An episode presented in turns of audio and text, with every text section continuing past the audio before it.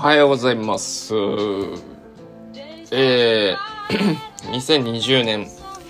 8月の4日、えー、朝の8時42分です。えー、ラーメンヤング店主の高梨哲弘です。よろしくお願いしま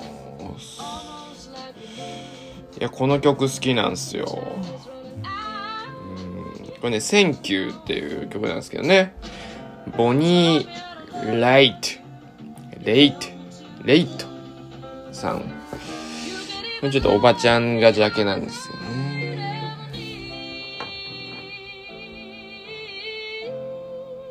この辺りとか好き。こことかいい。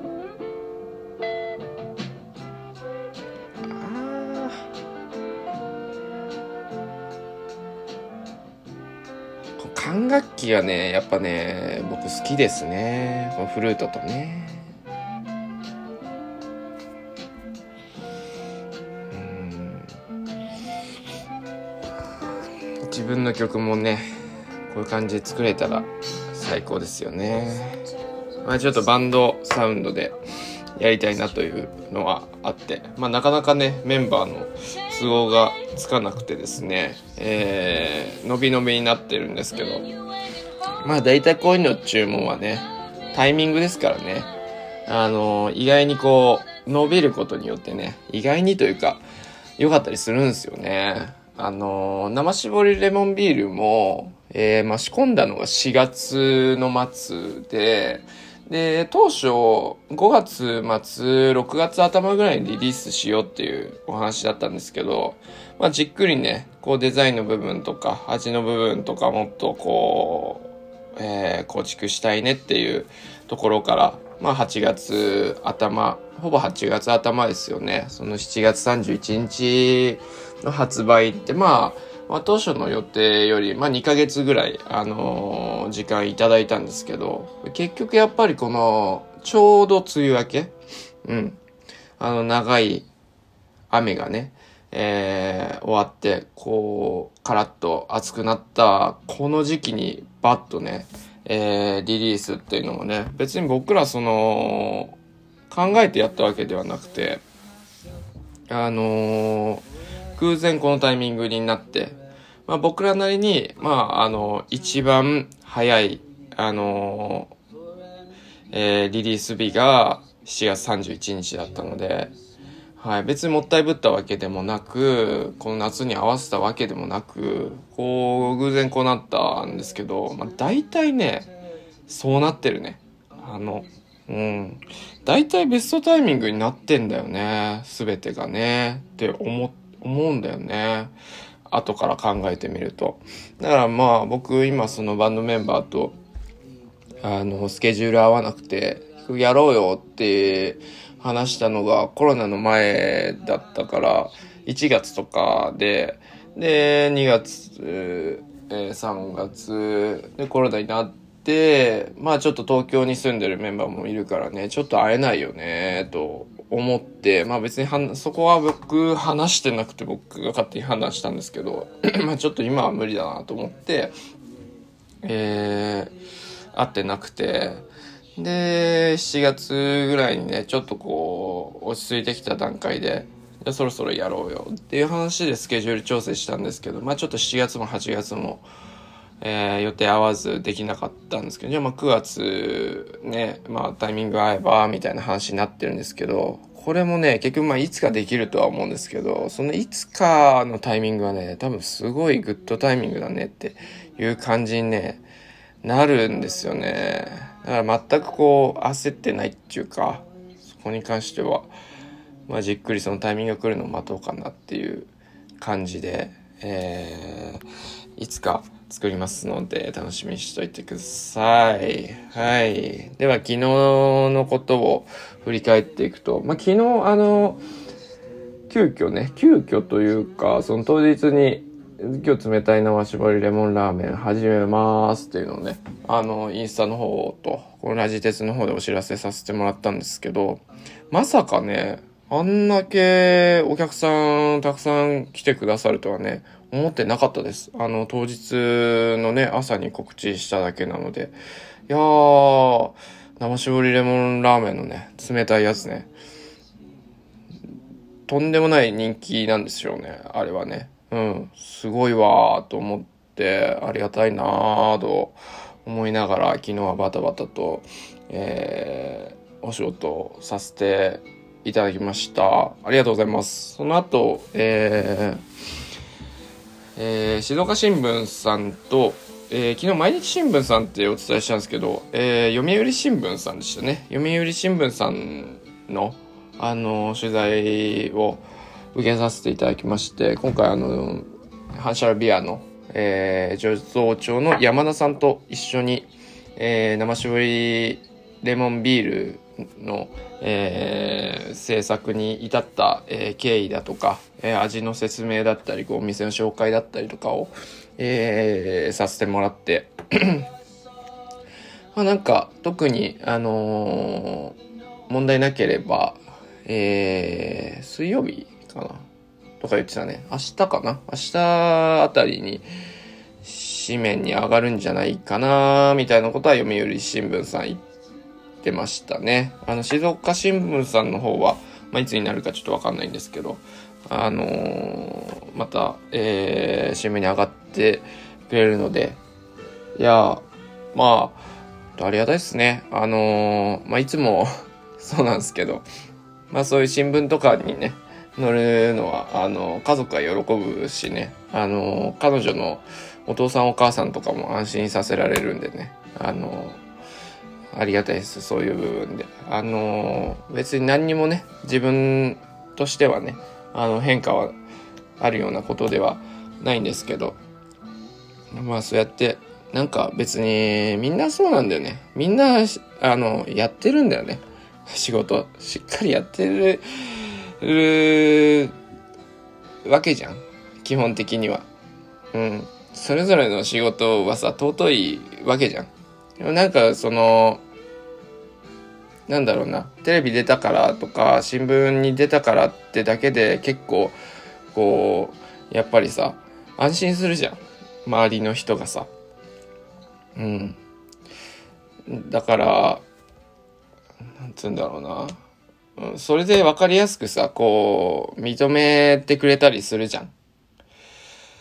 うん。なんか、なんか僕は結構、あの、根がパンクスだから、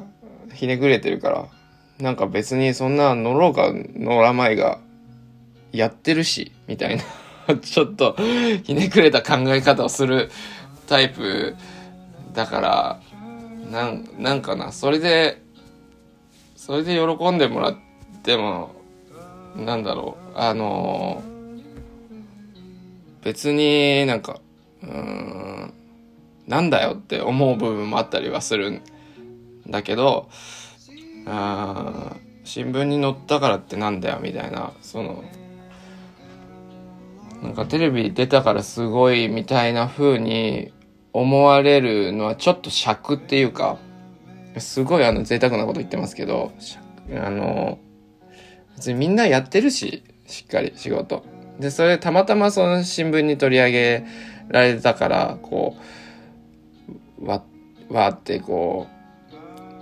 う、安心されるのはなんか嫌だなって思ったりもする、する反面、まあ、結局、その目に見えないとわかんないから、僕だってそのね、あの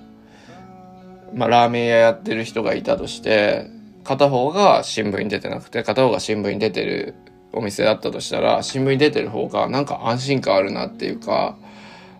美味しそうだなっていうふうに、まあ普通に思うから、僕も。そんな当然ななんですけど、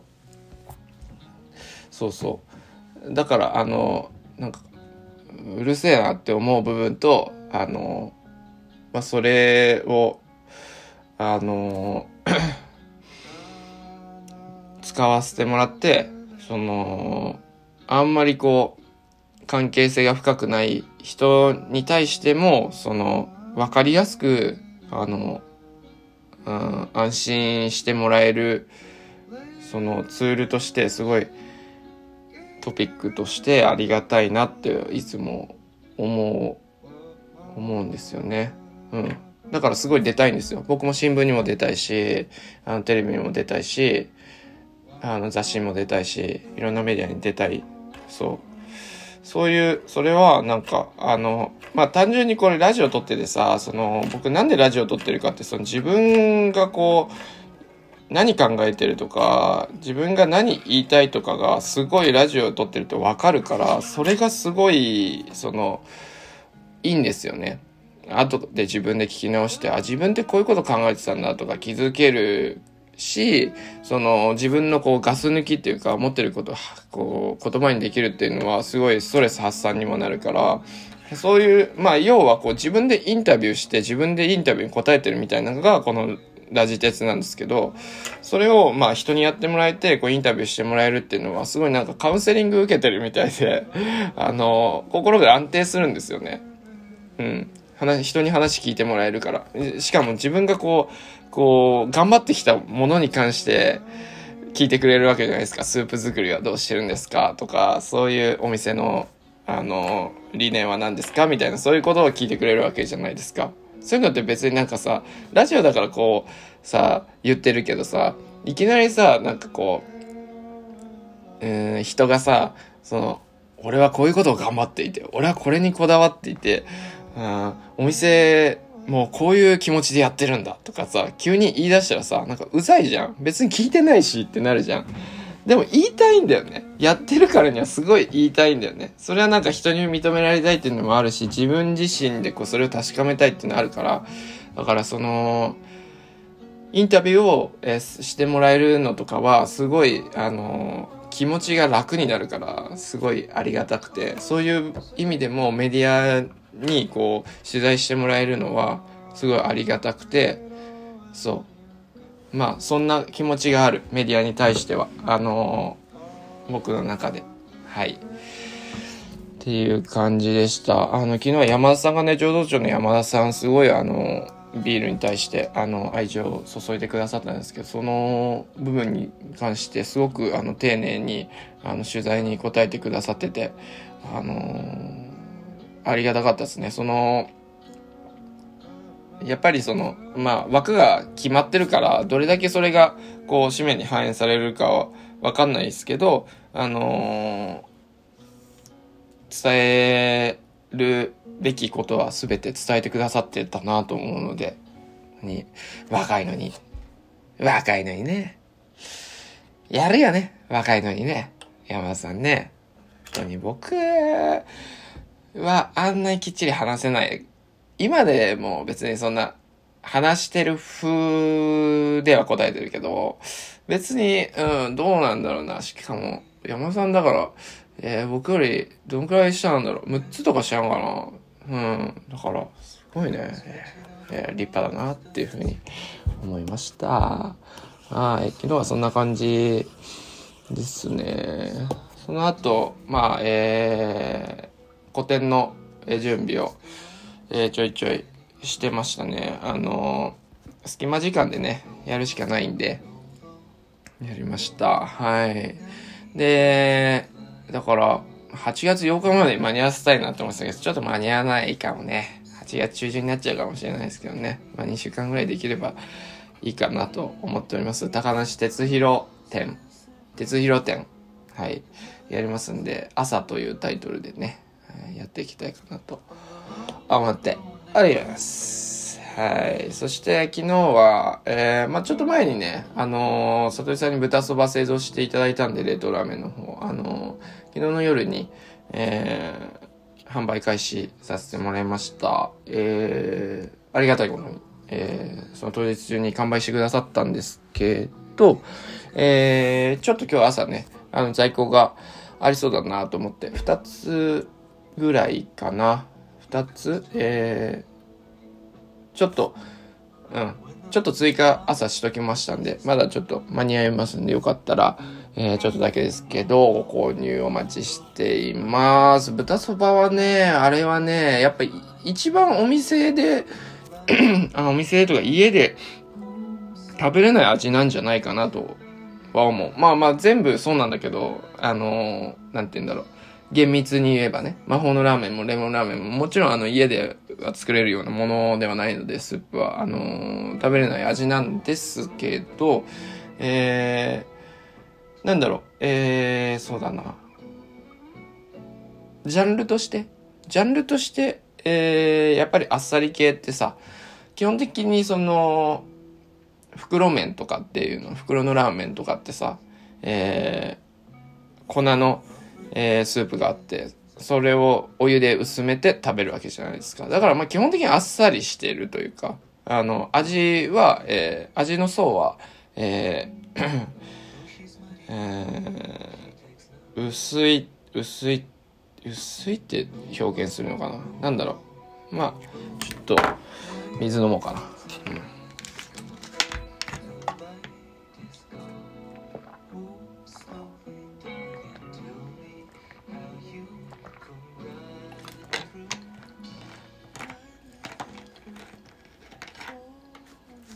まあ軽いじゃないですか、味が。でも豚そばみたいな、あのスープの層がガツッとしっかりあって、で、背脂がドーンってあるのは、あのー、家でね、背脂作るのも大変だろうしね、あのー、なかなか家では、えー、作りづらいジャンルの、えー、ラーメンかなと思いますので、えー、もやしとキャベツを用意していただいてですね、ガツッと召し上がっていただけたらいいかなと思っております。はい。というわけで今日は、えー、コメントを、えー、インスタの方でいただきましたので紹介させていただきたいと思います。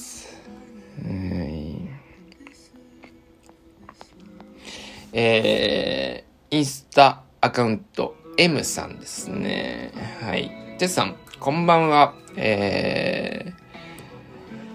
豚そばの写真めっちゃうまそうって思ったら自分のでした。めちゃ嬉しいです。泣き泣き泣き。たまらず DM 送ってしまいまし、送ってしまっています。そう、あの、昨日、僕ね、ちょこちょこあの、お客さんのインスタの、えー、ラーメンヤングっていうタグをつけてくださってる、あの投稿からですね、えー、これはいい写真だなって思うものをですね、えー、自分の、えー、ヤングの、えー、投稿の方に使わせてもらうことがあるんですけど、昨日はあの豚そばが発売、ね、冷凍ラーメン発売ってことで、豚そばの何かいい写真を上げてくれてる人はいないだろうかと思って探してみたらですね、えー、冷凍ラーメンのおうちヤングを、えー、豚そばやって、家でやってくれた、えー、方の、えー、写真を発見しましたので、これいいなと思って使わせていただいたんですけど、それは M さんのやつだったんです。はい。そして、豚そばも言わずもがな最高でした。えー、おうちヤング豚そばありがとうございます。いいと思いますよ。うん。やっぱまあまあまあ、僕は一人暮らし、独身なので、そのご飯困るんすよね、結構ね。あの時間がある時は外食できるんですけど、昨日なんかね、なんか、家帰ってきて、外食するのもめんどくせえなと思って、結局カップラーメン食べましたからね。うん。そういうなんかやっぱり、その、もちろんね、毎日カップラーメンで良くないんですけど、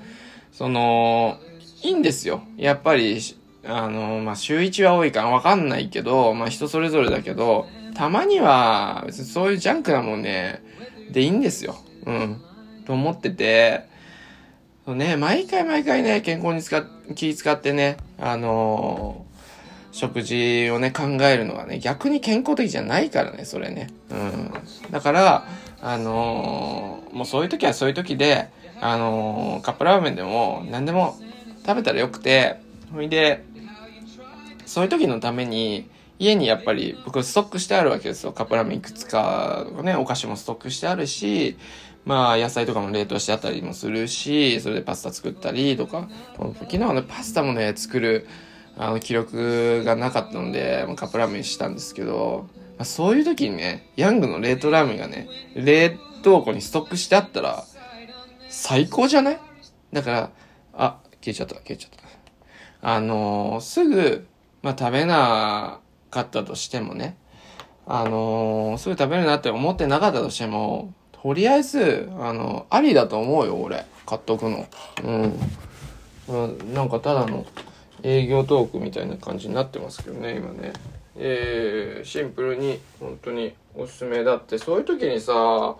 ヤングの豚そば冷凍にあ、冷凍庫にあったらさ、すごい嬉しくない？なんか今日は何でもいいやって思ってる時のその楽楽さっていうかさ、何でもいいところにヤングの豚そばがゴーンって家で食べれるってなったら、俺結構いいと思うんだよね。うん。いやだってうまいもん。何かける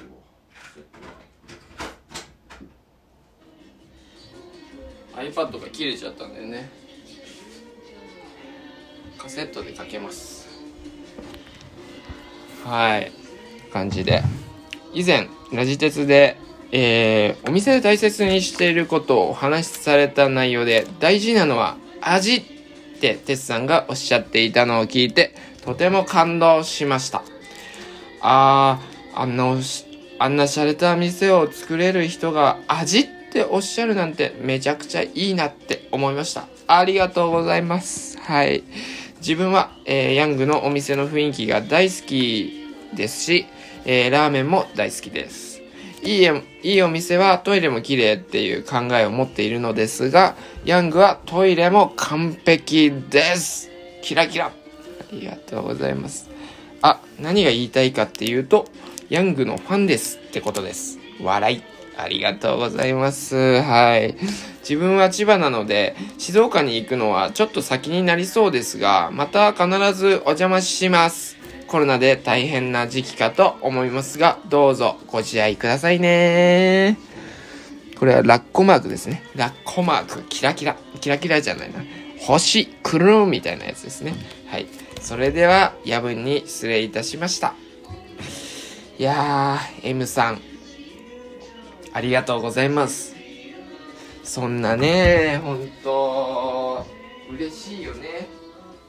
そんな風に敬っていただいても嬉しいです。僕もね、そろそろね、あのー、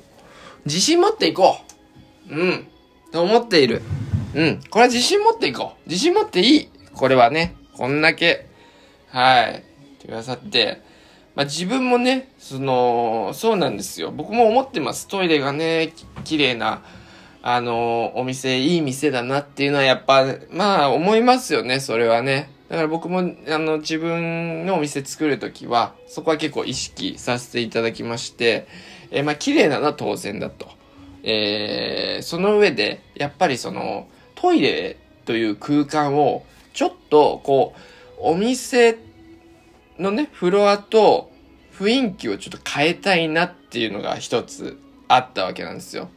あの、同じ世界観じゃなくて、トイレに入ると、ちょっと、また世界観変わるな、みたいな、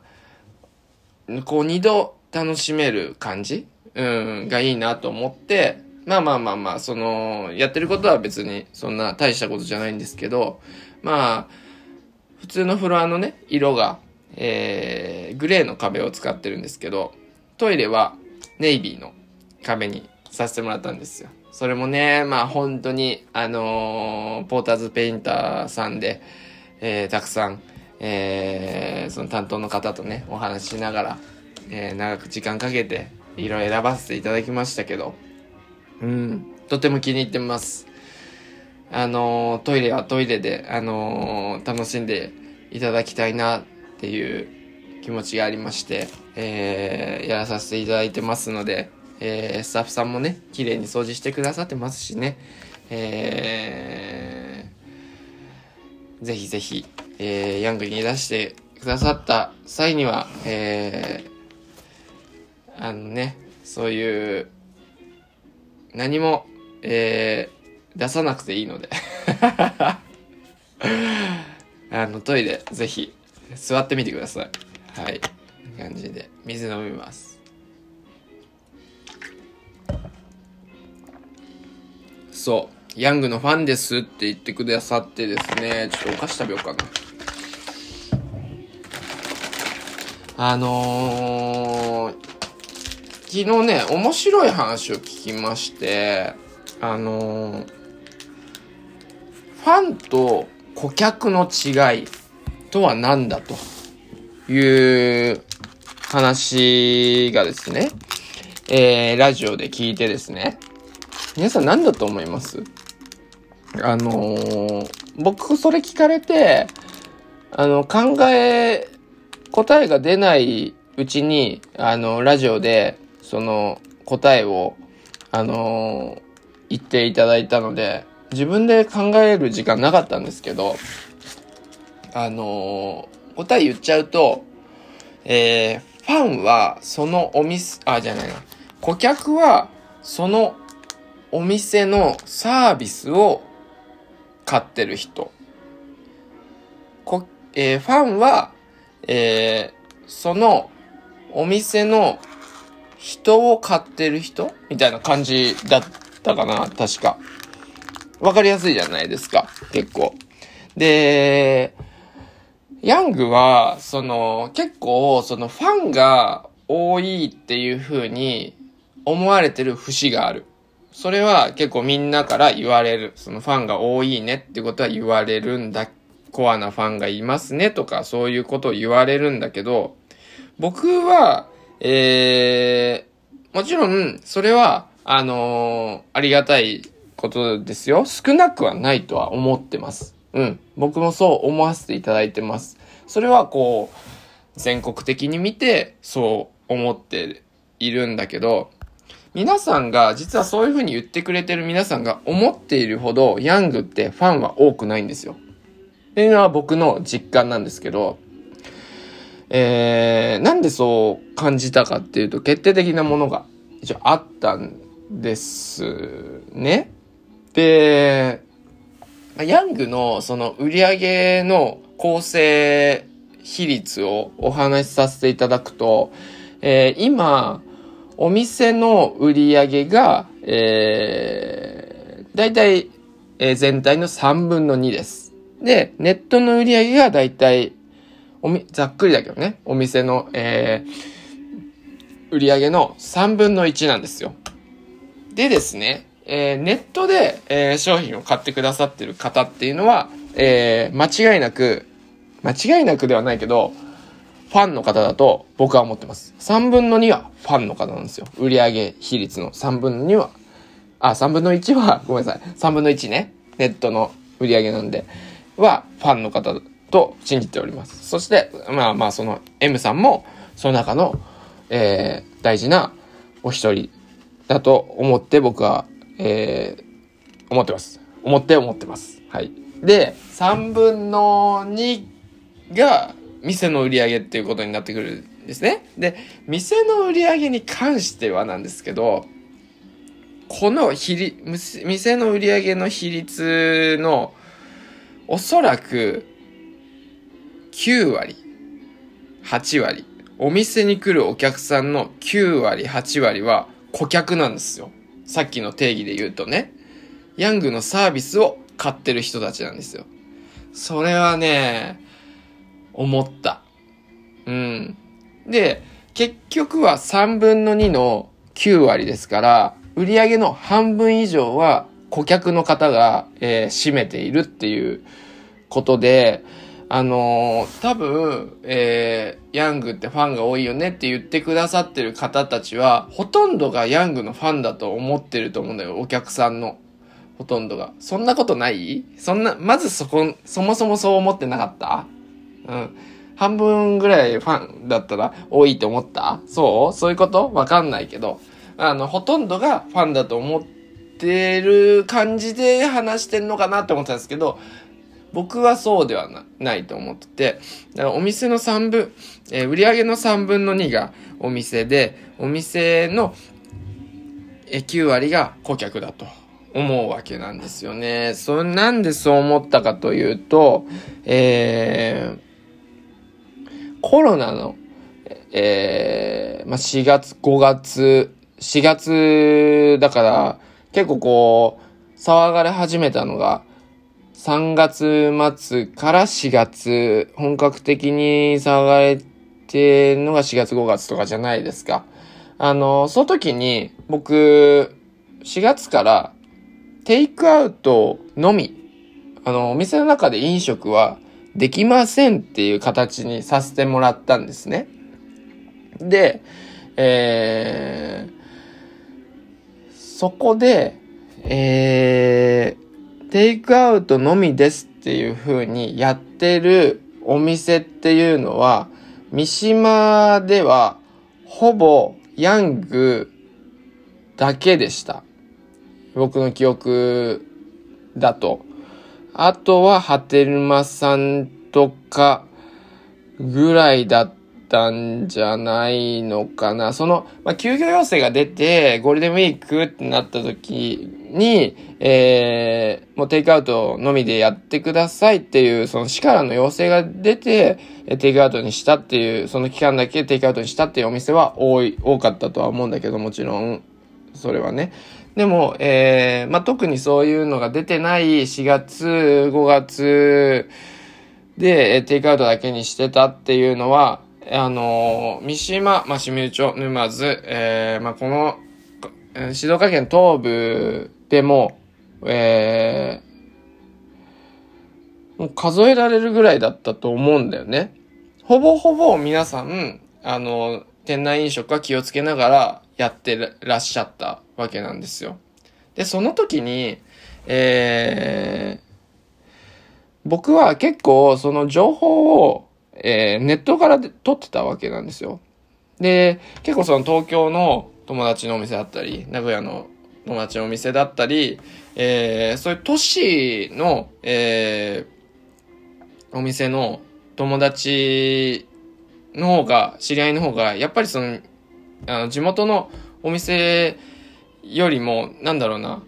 関係が強いっていうか、僕の中で結構その友達はそっちの方が多かったから、そっちのみんなの動向とかも見ながらの、あと、あとはそのネットに上がってるその感染の状況とかを見ながら、えー、テイクアウトだけっていうことを4月からやらせてもらったんだけど、だからそこになんか温度差があったと思うんだよね。その都市と、えー、このローカルの温度差ががあって、三島でやってる人はほぼほぼいなかったっていう時に、えー、そこで、えー、ネットの売り上げはドーンって上がったんだけど、えー、お店の売り上げがめちゃくちゃ下がったわけなのよ。っていうのは、ほぼほぼ顧客だったからっていう結果がそこで分かったのね。うん、そこで分かったの。その、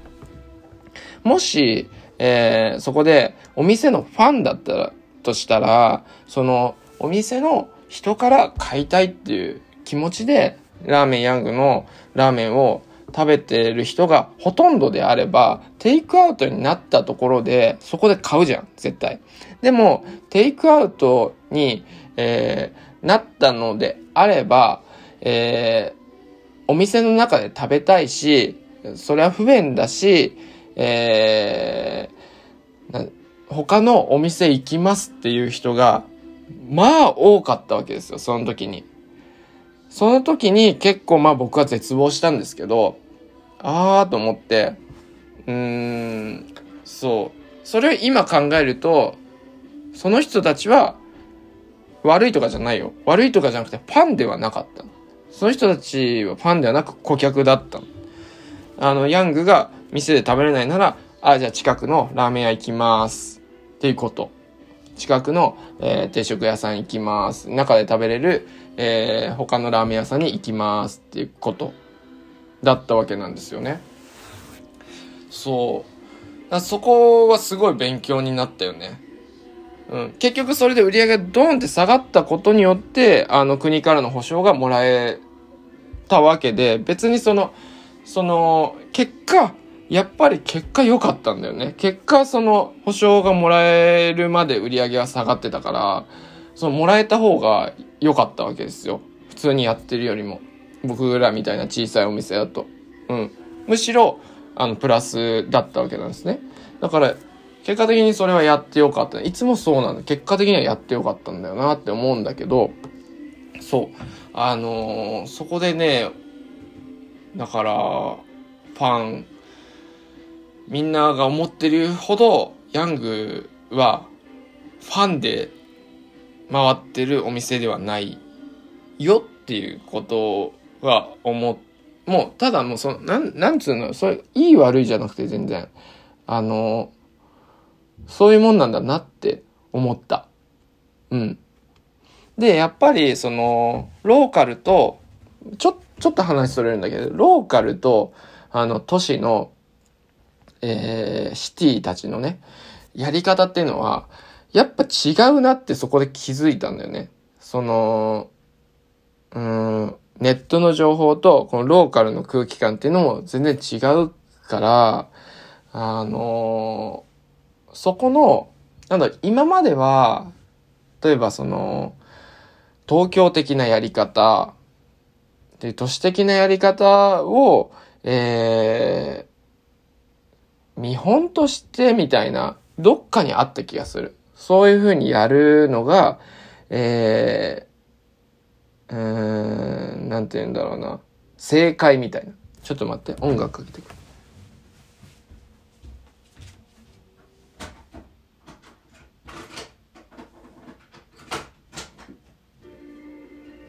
それがなんか正解で うーん、それが一番利益が生まれるやり方みたいな、いろんな意味でね、あの、お金だけじゃなくて 利益が生まれるやり方だなっていうところは、なんとなく俺も信じてたところがあった気がする。ってことに気づいた。あのでも、今はやっぱりそれぞれの頭で考えるってことももちろん、俺もね、自分の頭で考えてたつもりでいたし、考えられてた部分はあったと思うんだけど、うーん、考える上で、その、今の自分のこの三島っていう場所でやってるっていうことをしっかり踏まえた上で決断して行くのがいいなっていうふうにね、気づいたんだよね。だから、三島は三島のやり方、その東京は東京のやり方、名古屋は名古屋のやり方、福岡は福岡のやり方が絶対あって、うん。なんか一つの情報を、えー、信じてやっていくんじゃなくて、今自分が置かれてる状況に合ったやり方っていうのを考えた方が、うん、いいなって思った。うん。ちょっとうまくまとまってないけど、今、その感染も結構増えてきて、じゃあお店、どうしていこうかっていうことも、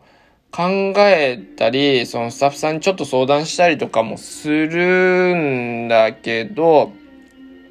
前のように、その、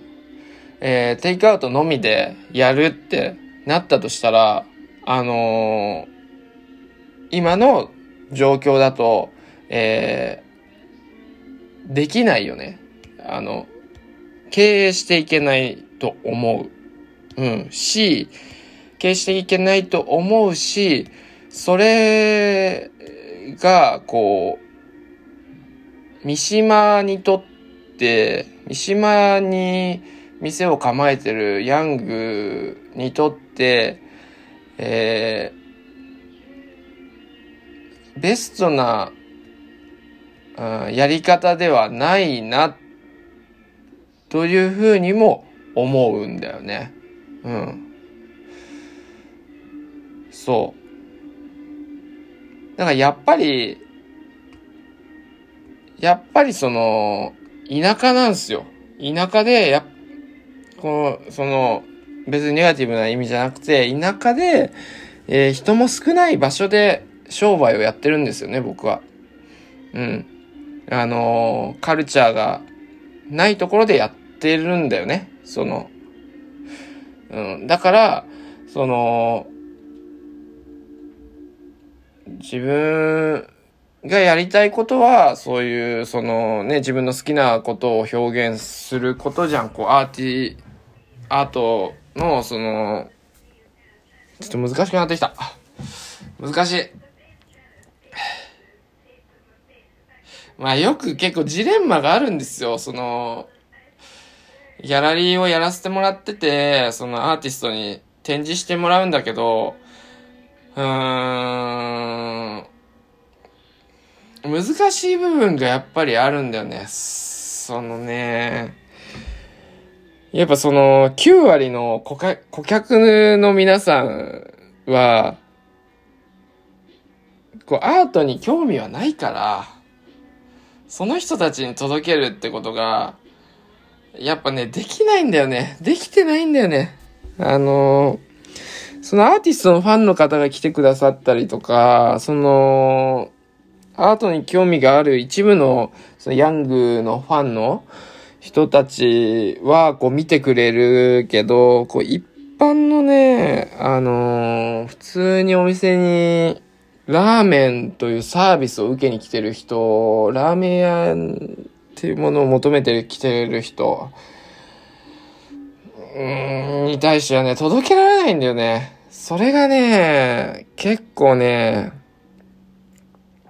僕はジレンマに感じている。ジレンマで合ってんの？これ言葉わかんないけど。うーん、だからこのままその、やりたいよ？展示とかもやりたいんだけど、えー、今回まあ2年、だから1年お店やって2年目から多分やり始めたのかな、展示を。2年間やってみての、その手応えとしてはそういう感じなんだよね。何かこう生み出せてない。まだ。だからちょっとこう、アーティストさんに対してこう申し訳なさみたいのをいつも抱えながら終わってしまう部分もあって、うーん、なんかいかがなもんかなっていうふうには思ったりしている。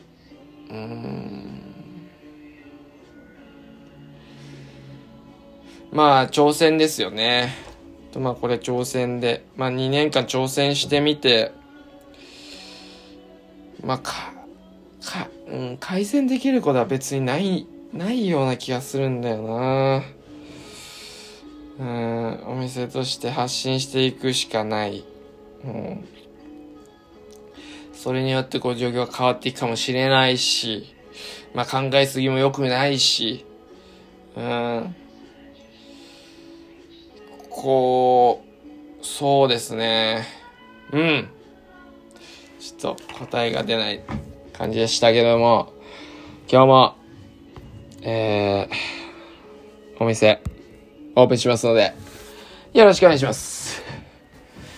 ラーメンヤングの高橋哲弘でした。バイナー。